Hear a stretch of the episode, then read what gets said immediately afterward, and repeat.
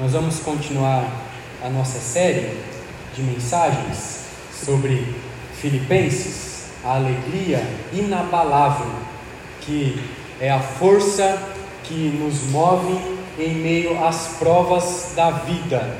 E nós, semana passada, estudamos a saudação de Filipenses, o início da carta, e nós vamos continuar então o trecho e vamos ver o que é que o apóstolo Paulo começa a dizer, então, quais são as primeiras orientações que ele dá para esta igreja.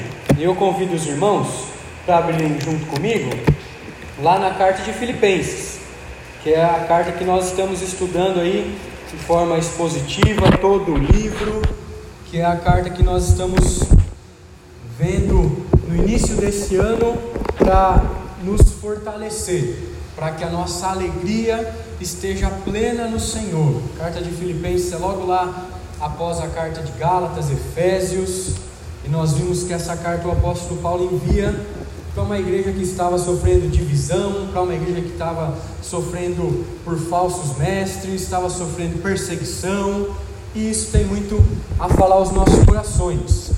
E o tema da mensagem de hoje é: Posso contar com você?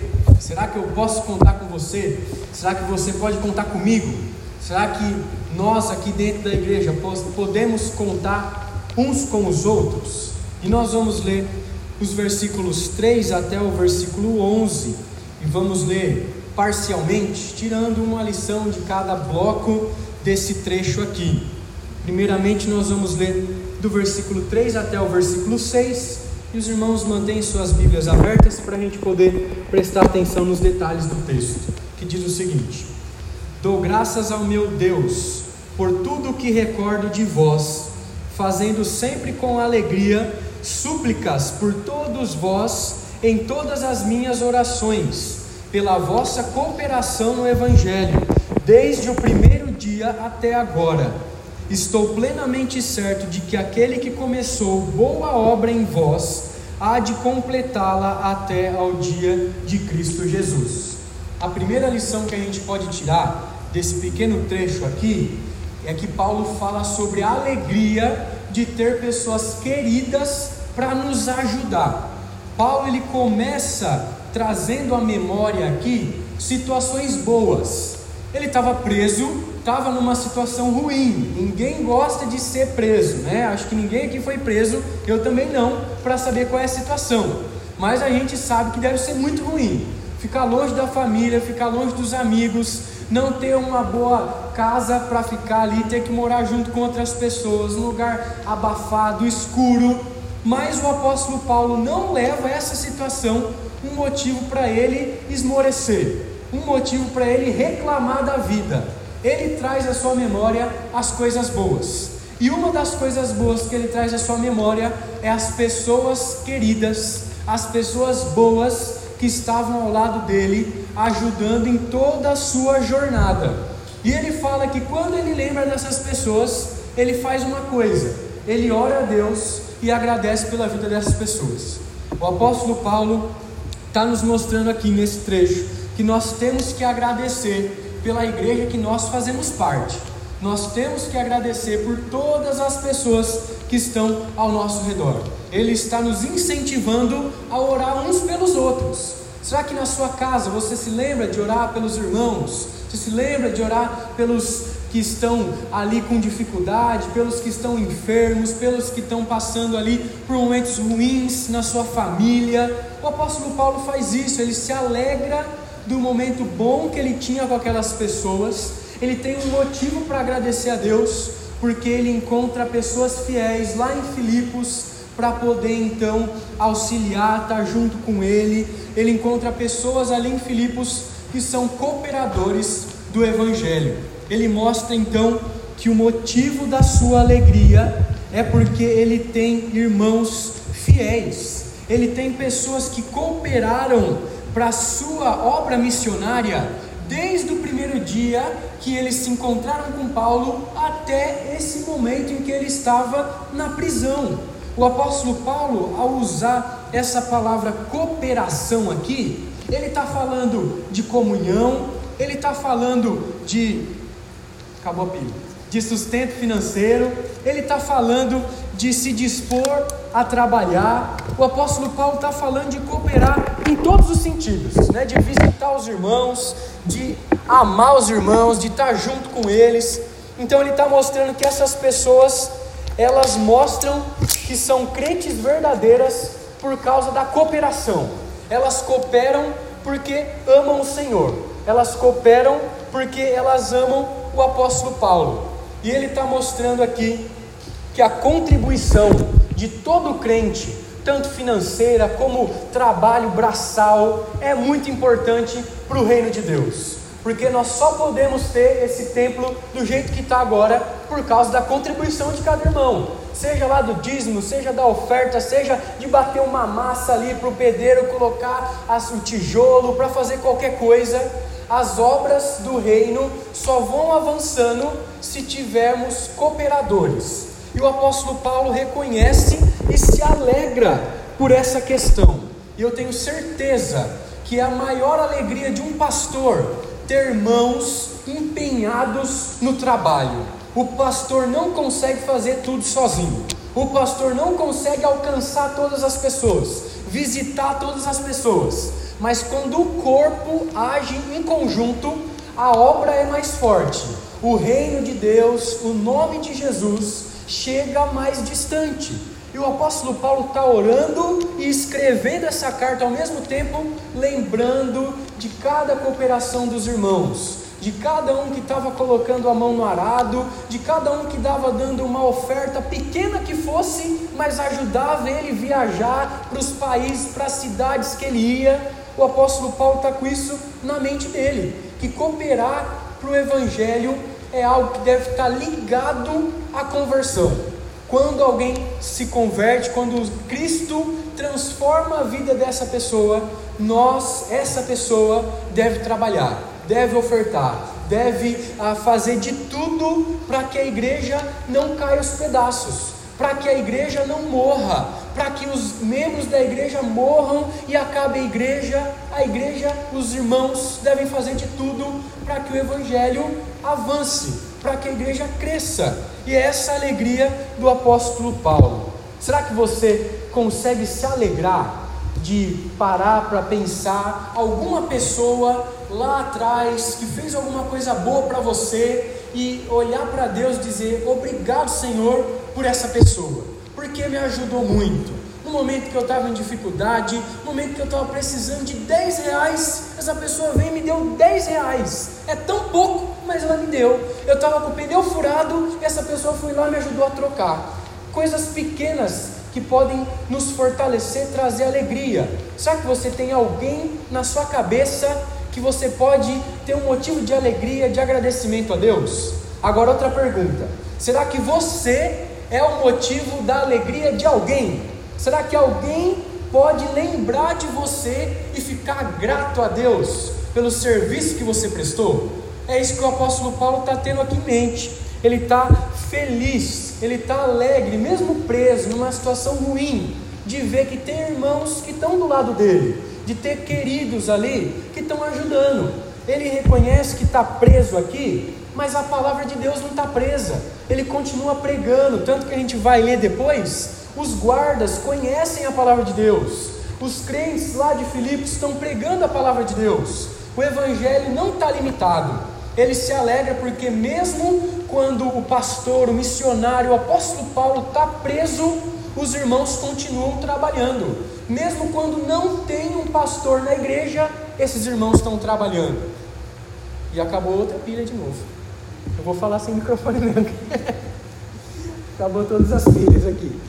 Então o apóstolo Paulo está se alegrando com esses irmãos de que eles continuam trabalhando, mesmo quando a situação não é boa para o pastor, mesmo quando o pastor não está presente. E esse deve ser a nossa atitude. Né? Eu sou, eu estou à frente do trabalho, mas eu devo trabalhar enquanto a gente não está aqui. Né? Eu devo me esforçar, os irmãos também, olhar as necessidades da igreja. E é isso que o apóstolo Paulo está reconhecendo. E aí ele fala aqui que essa cooperação que os irmãos estão fazendo para o Evangelho, ela promove muitos benefícios para a igreja e promove muitos benefícios pessoais também, porque ele fala que ele está plenamente certo de que esses irmãos que são filhos de Deus vão continuar progredindo na fé. Ele fala que até o dia de Cristo Jesus, esses irmãos vão continuar no progresso. O que é que ele está dizendo aqui? Que a obra da salvação começa no dia que nós entregamos a vida ao Senhor e ela só vai terminar quando Jesus voltar pela segunda vez, quando Jesus vier no último dia. Ele está mostrando aqui que os crentes estão reservados para se tornar perfeitos na segunda vinda do Senhor Jesus. Ou quando morrerem, ao ir para o céu, já se tornam perfeitos, sem pecados, sem dores, sem mal nenhum. O apóstolo Paulo está reconhecendo aqui que esses irmãos vão continuar amadurecendo, vão continuar crescendo, vão continuar ser santificados pelo nome de Cristo Jesus, porque eles estão firmes na fé eles estão trabalhando, estão contribuindo, estão evangelizando, estão cumprindo o papel de crentes. Ele reconhece com alegria então que esses irmãos estão ao lado dele e esses irmãos estão progredindo na fé. E o apóstolo Paulo então reconhece que o nosso serviço pode gerar maturidade, que o nosso serviço pode fazer com que nós nos tornemos fortes, nos tornemos mais capazes para os dias ruins. Quanto mais nós lemos a palavra, mais nós vamos à igreja, mais nós temos comunhão com os irmãos, mais nós amadurecemos. O nosso serviço pode abençoar muito um irmão que está enfermo. O nosso serviço pode abençoar muito um irmão que está limitado, que não está podendo fazer muita coisa. E o apóstolo Paulo quer trazer um alerta aqui para a gente se nós estamos nos dispondo a estender a mão, se nós estamos fazendo como esses crentes aqui de Filipos em a poder servir, em poder ofertar, em poder ajudar, em poder pregar, se nós somos iguais a essa igreja. Jesus, ele se entregou por mim, por você, por muitas outras pessoas. Será que nós nos entregamos pelos nossos irmãos também? O apóstolo Paulo está reconhecendo que essa igreja aqui, ela é uma igreja que se entrega pelos outros, que aquilo que eles têm não consideram só deles, mas eles repartem, eles dividem, eles fazem boas ações para que os outros também tenham qualidade de vida assim como eles têm. Então essa igreja nos ensina a sermos generosos. O apóstolo Paulo fala que eles ofertaram do primeiro dia até agora, financiaram as viagens missionárias, e nós vimos semana passada que eles realmente fizeram isso. Toda a dificuldade do apóstolo Paulo enviaram ofertas, e nós também precisamos aprender a ser generosos, a contribuir, a não fechar a mão para Deus, porque tudo que a gente recebe é do próprio Deus. A gente se torna injustos, ingratos em não devolver para Deus uma pequena parte, né? O apóstolo Paulo reconhece que essa igreja é fiel nas ofertas, em mandar, em contribuir. E as nossas ofertas não são especificamente para o pastor, para a liderança, como muitas igrejas fazem, né? como muitos pastores pegam isso para si e enriquecem. As nossas ofertas, dízimos, aquilo que a gente contribui é para que a igreja se fortaleça, para que o evangelho possa expandir outros lugares para que a gente possa ter uma estrutura boa para receber pessoas, um bem-estar para cultuar a Deus. É para isso que a gente ah, usa as ofertas, aquilo que entra aqui na nossa igreja. Se todo mundo dentro da nossa igreja aqui, ou dentro de todas as igrejas espalhadas pelo mundo, se esforçar para ajudar uma, duas, três pessoas, a vida se tornaria menos difícil. Se a gente fosse disposto a ajudar mais as pessoas, cooperar, visitar os irmãos, perguntar se estão precisando de alguma coisa, com certeza todo mundo estaria muito bem. E é isso que esses irmãos faziam. O apóstolo Paulo tem alegria de ter esses queridos ao seu lado. Então nós precisamos diminuir as cargas dos irmãos, porque com certeza quando nós tivermos com cargas muito pesadas, nós vamos ter irmãos para dividir essas cargas também. Então nós precisamos nos esforçar não para ser beneficiado, não para querer receber tudo para nós, mas para poder entregar aos outros, para poder desfrutar dessa comunhão que nós temos no corpo de Cristo. Então o apóstolo Paulo ele reconhece que é bom nos alegrarmos por ter queridos nos ajudando nesse primeiro trecho aqui. A segunda lição que a gente pode tirar desse trecho está no versículo 7 e no versículo 8, que ele fala o seguinte: Aliás, é justo que eu assim pense, que todos vós, pense de todos vós, porque vos trago no coração, seja nas minhas algemas, seja na defesa e confirmação do Evangelho, pois todos sois participantes da graça comigo, pois minha testemunha é Deus, da saudade que tenho de todos vós, na terna misericórdia de Cristo Jesus. Qual é a segunda lição aqui? O apóstolo Paulo fala que nós temos que ter alegria de ter irmãos dedicados, independentemente das circunstâncias. Essa lição é diferente da outra, pode parecer igual, né, mas a gente viu na primeira lição que nós temos alegria de termos queridos para nos ajudar, pessoas que nos ajudam esporadicamente em alguns momentos. Agora ele reconhece que esses irmãos queridos são dedicados a ajudar em qualquer situação na prisão, na viagem, na pregação, na alegria, na tristeza. Esses irmãos são pau para toda obra, como a gente gosta de falar. Né? São irmãos que estão lá para ajudar em todo o tempo. E agora então ele está declarando quem são esses irmãos. E ele começa a dizer que é justo que assim eu pense de todos vós. O que é que ele está querendo mostrar para nós? Que essa é a imagem que nós temos que ter dos nossos irmãos que estão ao nosso lado, que a gente encontra todo o tempo quando cultua Deus. Qual é essa imagem? A imagem de crentes fiéis que testemunham do Senhor Deus. Só que muitas vezes a imagem que a gente tem das pessoas é de coisas erradas. As atitudes que a gente guarda na cabeça sobre as pessoas são mais as atitudes ruins do que as atitudes boas. Muitas vezes a gente guarda na memória alguma vez que um irmão brigou com a esposa e a gente ouviu. Muitas vezes a gente guarda na memória alguma rixa ali, alguma atitude errada que o irmão tomou, que aquilo parece que escandalizou a gente. Muitas vezes a gente guarda ali palavras feias, falta de caráter dos irmãos, mas o apóstolo Paulo está mostrando que não deve ser isso que a gente deve trazer na memória.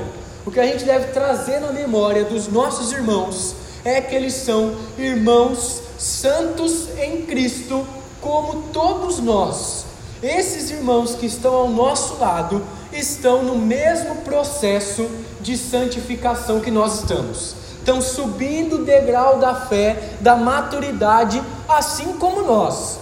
Nós não podemos olhar para a gente, achar que nós somos bons, já somos experientes, perfeitos, já sabemos de tudo, e olhar para o outro irmão e falar: Poxa, esse irmão é fraco, né? Esse irmão é infiel. Poxa, esse irmão não consegue se controlar na palavra, é muito irado. Nós não podemos fazer isso. Nós temos que ter comunhão, união, olhar para o nosso irmão e entender que ele é um santo, como nós estamos lutando para nos tornarmos santos cada vez mais. E aqui então ele mostra que nós precisamos se compadecer dos nossos irmãos, entender que cada um está num processo.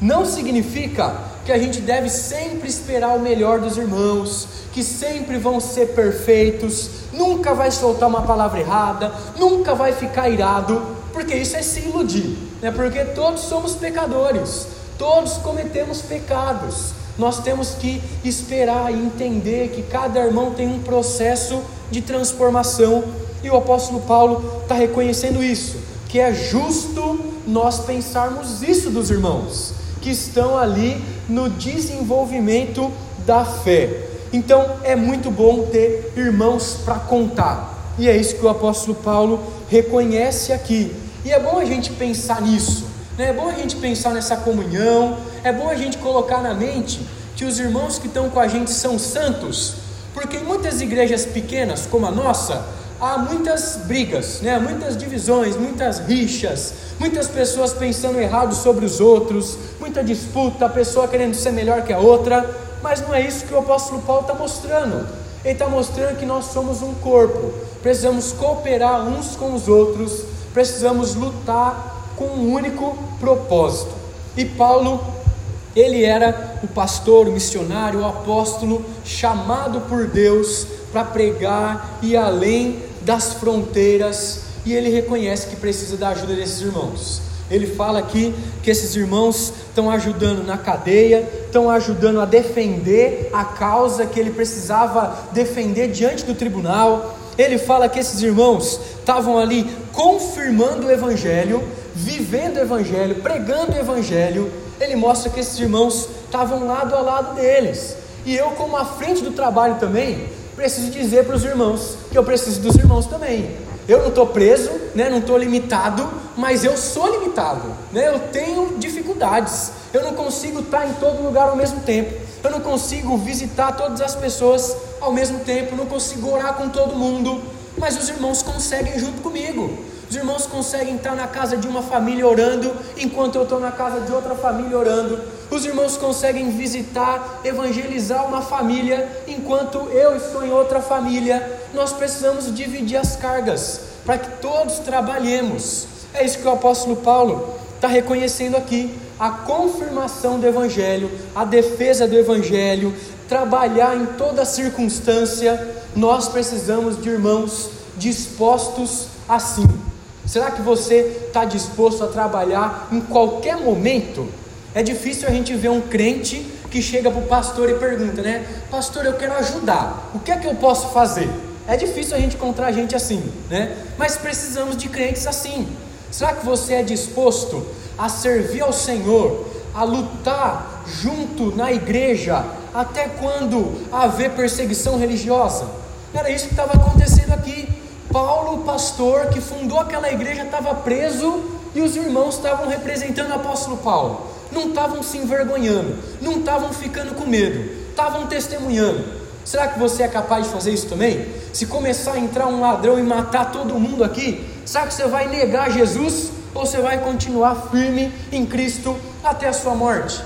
É isso que o apóstolo Paulo está mostrando aqui. E ele não está de jeito nenhum esquecendo o pecado desses irmãos. Ele não está passando a mão na cabeça dessa igreja, falando que essa é a melhor igreja na face da terra. Ele não está fazendo isso. Ele está reconhecendo que essas pessoas são muito importantes para ele. Sem essas pessoas, provavelmente o ministério dele seria diferente, talvez bem pior.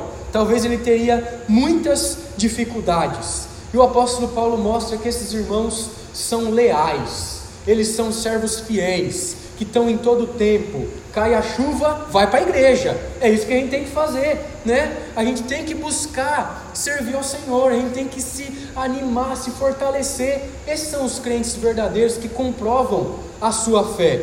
Então Paulo ele fala que esse discurso que ele está anunciando aqui não é baboseira, não é mentira, não é coisa que ele está falando para agradar os irmãos, mas ele fala que tem uma testemunha e essa testemunha é suficiente. Deus é minha testemunha da saudade que eu tenho de vocês. O apóstolo Paulo é um pastor verdadeiro, um pastor que, quando está longe da igreja, fica preocupado com o que está acontecendo na igreja, fica preocupado com o que os irmãos estão passando, e eu sinto isso também. Né? Quando a gente viaja para o Maranhão lá, quando a gente vai para Castanhal, tem que ficar um tempo, aí está acontecendo reforma na igreja, aí tem um irmão que está doente que precisa ir para o médico. Eu fico preocupado. Eu falo para a Vitória, a gente vê, pensa, é a preocupação que existe dentro do ministério. E o apóstolo Paulo tem essa preocupação. E ele fala aqui que ele não está mentindo, que Deus é a prova de que ele se preocupa, que Deus é a prova que ele tem amor, que sente falta por essas pessoas. E o pastor que não se importa com a ovelha, o pastor que fica trancado no escritório 24 horas por dia estudando, não visita, não vai orar com as pessoas, não vai orar pelas pessoas, é um pastor que não entende o ministério. é um pastor que não se dedica à obra do Senhor, um pastor que não fala com as pessoas, não cumprimenta, que só abre a boca quando vai pregar e quando prega desce a lenha, é um pastor que não entendeu ainda como é a comunhão no corpo de Cristo. E é isso que o apóstolo Paulo está mostrando: os sentimentos que todo mundo deve ter. Ser crente não significa perder os sentimentos, não dar risada, não é, contar uma piada, não sentir tristeza. Ser crente não é isso. Nós continuamos seres humanos, nós continuamos com sentimentos. E o apóstolo Paulo está declarando isso. Eu sinto saudade de vocês, eu sinto falta de estar perto de vocês, de estar pastoreando a igreja. O apóstolo Paulo mostra aqui que dentro da igreja uns aprendem com os outros. E eu tenho que dizer para os irmãos que eu aprendo com vocês. Eu estou à frente ensinando, mas eu já aprendi muita coisa com vocês. Já aprendi muito sobre serviço, muito sobre fidelidade, muito sobre trabalho, muito sobre muita coisa. A gente sempre precisa aprender um com os outros. E a gente precisa contar com o auxílio um dos outros. Precisamos ser mão para levantar o irmão, precisamos ser os pés para ir buscar aqueles irmãos. E a gente precisa tomar muito cuidado né, com esse tipo de pessoa, com esse tipo de pastor que só quer mandar, que só quer brigar, que só quer colocar ordem em tudo e não é disposto a servir. Precisamos tomar cuidado com o presbítero que não aparece na igreja, mas quer dar opinião em tudo, com o diácono que não vem, que é irreverente, mas quer ser conhecido como oficial da igreja. A gente precisa tomar cuidado com esses falsos mestres. O apóstolo Paulo está nos dando as características de uma testemunha fiel, de uma testemunha verdadeira. Então ele se alegra por ter irmãos dedicados, independente das situações. E a última lição que a gente pode ver do versículo 9 até o versículo 11 é que o apóstolo Paulo tem alegria por orar por esses irmãos para que eles tenham progresso na fé. E esses últimos versículos, a partir do 9, ele faz uma oração. E ele fala o seguinte: E também faço esta oração, que o vosso amor aumente mais e mais em pleno conhecimento e toda percepção, para aprovardes as coisas excelentes e serdes sinceros e inculpáveis para o dia de Cristo, cheios do fruto da justiça, o qual é mediante Jesus Cristo para a glória e louvor de Deus.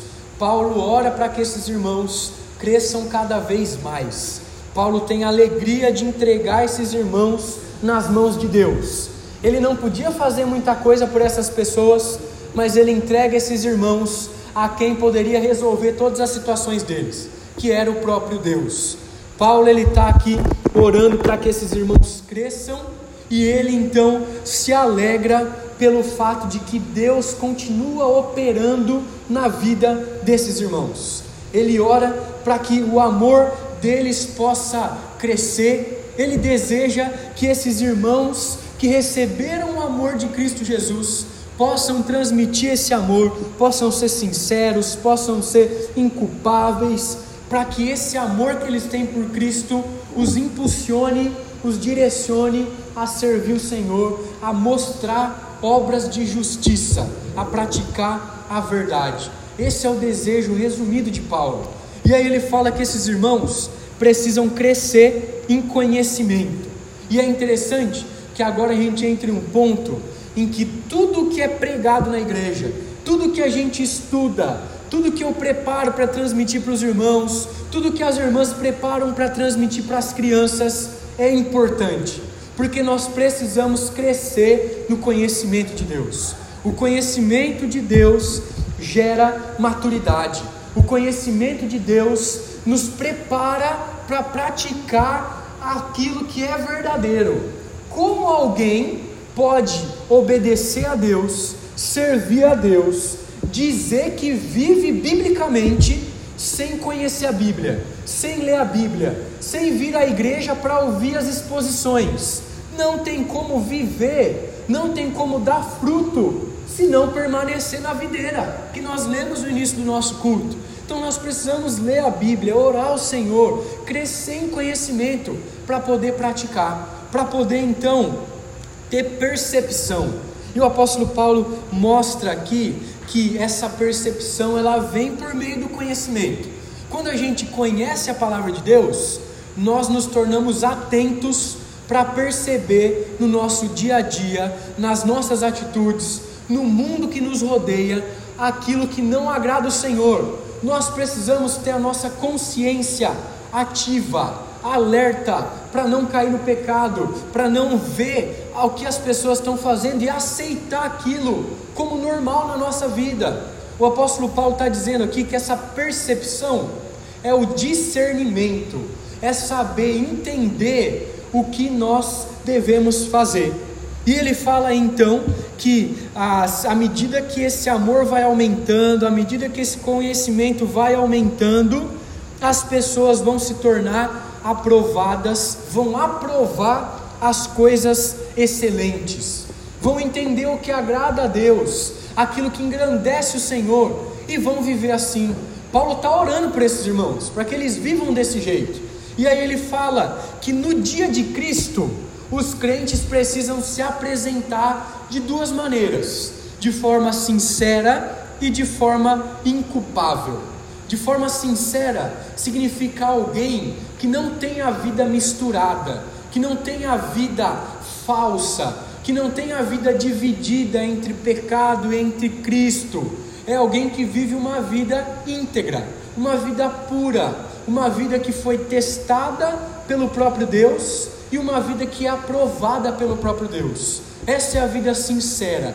E ele fala de uma vida inculpável, que é daquele que não tem nada para que as pessoas possam olhar para a vida dele e o acusar. Nem as pessoas, nem o diabo, nem ninguém pode olhar para ele e culpar de pecado algum, porque essa pessoa que é sincera, ela se encontra diante de Deus, se arrepende do pecado, confessa tudo a Deus, abandona o pecado e se torna apto para receber o Senhor em qualquer momento que ele vier. Então o apóstolo Paulo está dizendo que nós devemos ser sinceros, reconhecer o nosso pecado, as nossas falhas, que nós precisamos estar diante de Deus e diante dos homens da igreja, dos vizinhos, inculpáveis. Ninguém pode olhar para nós e dizer: Olha, você é culpado disso, olha, você fez isso. Nós precisamos pedir perdão, nós precisamos confessar que erramos, porque assim nós nos tornamos inculpáveis.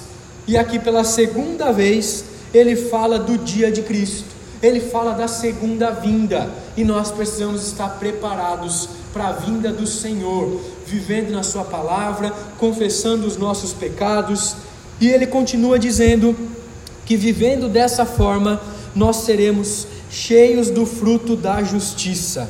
E esse fruto da justiça está ligado aqui à forma ética que nós devemos viver, aquilo que Deus manda na Sua palavra e nós cumprimos. Esse fruto da justiça é o fruto do Espírito, é aquilo que o Espírito promove em nós. E o que o apóstolo Paulo está dizendo aqui é que essa obra realizada não é só obra do Espírito, mas é obra da Trindade, porque ele completa o versículo 11 dizendo que o qual é mediante Jesus Cristo para a glória e louvor de Deus. É o fruto do Espírito que o sacrifício de Cristo nos proporciona viver esse fruto e Deus é glorificado. A Trindade está envolvida na nossa salvação, na nossa santificação, no nosso serviço, nas nossas atitudes dia a dia. É isso que o apóstolo Paulo está orando para esses irmãos. Ele está nos mostrando então que as circunstâncias da vida não precisam tirar a nossa alegria, porque nós podemos nos apegar aos nossos irmãos, nós podemos ter queridos, nós podemos ter irmãos fiéis que batalham com a gente em todas as circunstâncias, nós podemos renovar a nossa alegria por meio dos irmãos que estão lado a lado, isso é cumprir o papel de igreja. Isso é o que Deus quer para a nossa igreja, para cada um de nós. E o apóstolo Paulo está preso aqui, né? A gente precisa lembrar disso. Ele está satisfeito, ele está feliz no Senhor, que ele pode contar com pessoas fiéis, com irmãos verdadeiros que vão trilhar com ele até o fim. E isso é motivo de grande alegria. Ter alguém para nos levantar, ter alguém para nos carregar, ter alguém para nos abraçar, para chorar com a gente, para se alegrar com a gente. E isso é viver o verdadeiro Evangelho. Então Paulo ele está incentivando essa igreja a desenvolver o amor. Cresçam em amor, cresçam em conhecimento, cresçam em sinceridade, cresçam na percepção, cresçam aí na vida íntegra. É isso que ele está orando para esses irmãos viver de forma reta diante de Deus. E esse é um grande desafio para nós, né? avaliar a nossa vida constantemente. Nós precisamos ser assim, cumprir o nosso papel de igreja, cumprir o nosso papel de irmãos. Isso que significa irmão, tá lado a lado, na alegria, na tristeza, vivendo junto, trabalhando junto, sustentando uns aos outros, dividindo as cargas. E depois de tudo isso que a gente ouviu, eu tenho três aplicações baseadas nessas três lições para os irmãos. A primeira é em que você tem mais investido a sua vida, no céu ou na terra? Onde você tem colocado as suas forças físicas? Onde você tem colocado seus recursos financeiros? Nesse mundo ou no reino de Deus? É isso que o apóstolo Paulo nos mostra nessa primeira lição que a gente teve. Nós não podemos negociar a generosidade dentro da igreja de Cristo.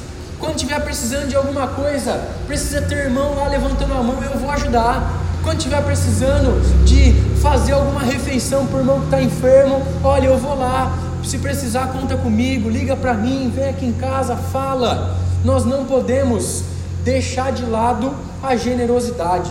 Nós precisamos ofertar trabalho, ofertar amor, ofertar compaixão, comunhão, dinheiro. Nós precisamos ofertar tudo que a gente tem, tudo que nós somos para o reino de Deus, para Deus, não para homens, mas para Deus. Em segundo lugar, eu queria que você pensasse agora como é que o seu serviço ao Senhor pode melhorar. O que é que você pode fazer para que a obra da igreja possa progredir? Será que você é um servo leal, como esses irmãos aqui de Filipenses eram? O que é que você tem feito para a evangelização da nossa igreja alcançar os jovens, os idosos, as crianças, os casais? Nós precisamos e nós podemos evangelizar essas pessoas. Basta nós criarmos coragem, porque ousadia Deus nos dá. Palavra nós já temos suficiente o tanto que nós ouvimos esse ano passado, o tanto que nós ouvimos toda a nossa vida, o tanto de textos que a Bíblia tem, nós não temos desculpa para dizer eu não sei o que falar. Nós precisamos falar para as pessoas. E eu queria que você parasse e pensasse agora também em uma pessoa, em uma pessoa somente, que durante esse ano todo você vai investir na vida. Tem muito tempo aí durante esse ano e tem uma pessoa só que eu estou te pedindo. Coloque uma pessoa na sua cabeça aí que você vai investir na vida dela, que você vai orar por ela, que você vai andar com ela, que você vai pregar a palavra para ela, entregar um folheto para ela, convidar ela para vir para a igreja, visitar ela, uma pessoa só, para fazer isso até o final do ano. Será que a gente pode se comprometer a fazer isso? Para que o avanço do reino possa ir longe e mais longe, a gente pode alcançar mais as pessoas, isso é influenciar a nossa região. E a gente precisa influenciar, ser luz aqui onde a gente está localizado. Jesus fazia isso.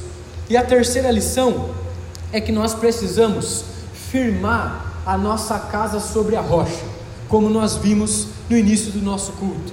O apóstolo Paulo ora para que esses irmãos aumentem a fé, aumentem o conhecimento, o amor, e é isso que é firmar a casa na rocha.